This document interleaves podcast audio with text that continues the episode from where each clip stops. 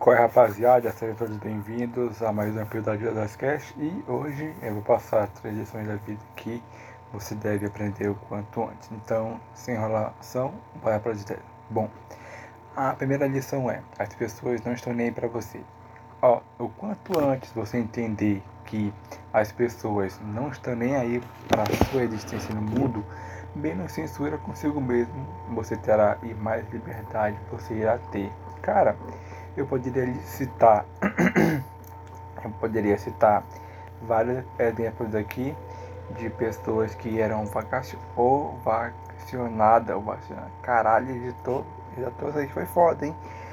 Várias pessoas que eram ovacionadas quando estavam nesse plano de vida e quando chegou a hora de partir, ninguém fala nada sobre. E por que isso acontece? Cara, por conta do simples motivo a vida segue o seu curso, o baile segue, entende? O trânsito foi normalmente.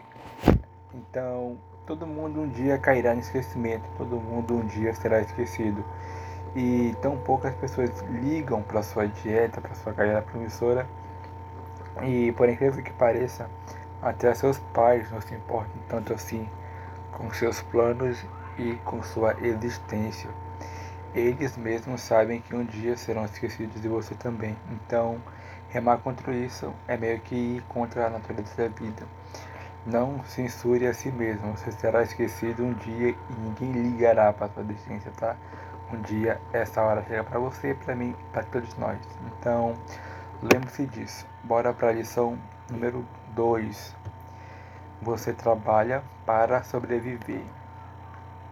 Cara, dinheiro pode estar atrelado ao sucesso, mas há um ponto que ninguém conta. Dinheiro também está atrelado a sobreviver. E quanto mais dinheiro você tem, maiores são as suas chances de você sobreviver nesse mundo cão. E quando eu digo sobreviver, atrelamos a segurança, comida, ter acesso a um bom médico, uma boa casa e está fora da zona de perigo urbana. E isso são os acessos que o dinheiro dá a você.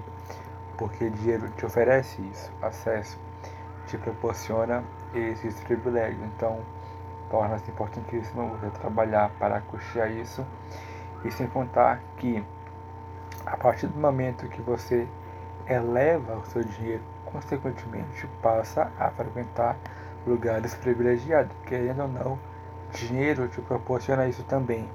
Então, lembre-se quando for comprar um combo, uma baladinha e sair torrando dinheiro por aí e não tendo acesso, entendeu? Enfim. É, vamos para a terceira lição.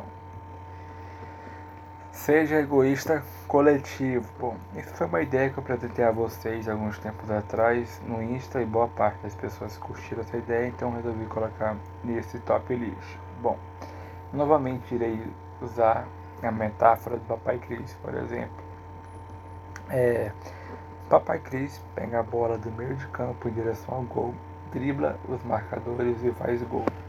Ele faz sozinho após alguém passar a bola para ele. O grande ponto aqui é ele poderia passar a bola a alguém que estivesse livre, poderia dar assistência a alguém que estivesse próximo ao gol ou poderia construir uma jogada em equipe, mas ele não fez isso, ele simplesmente agiu de forma egoísta com viés coletivo, efetuou uma jogada sozinho que ajudou o time a se classificar.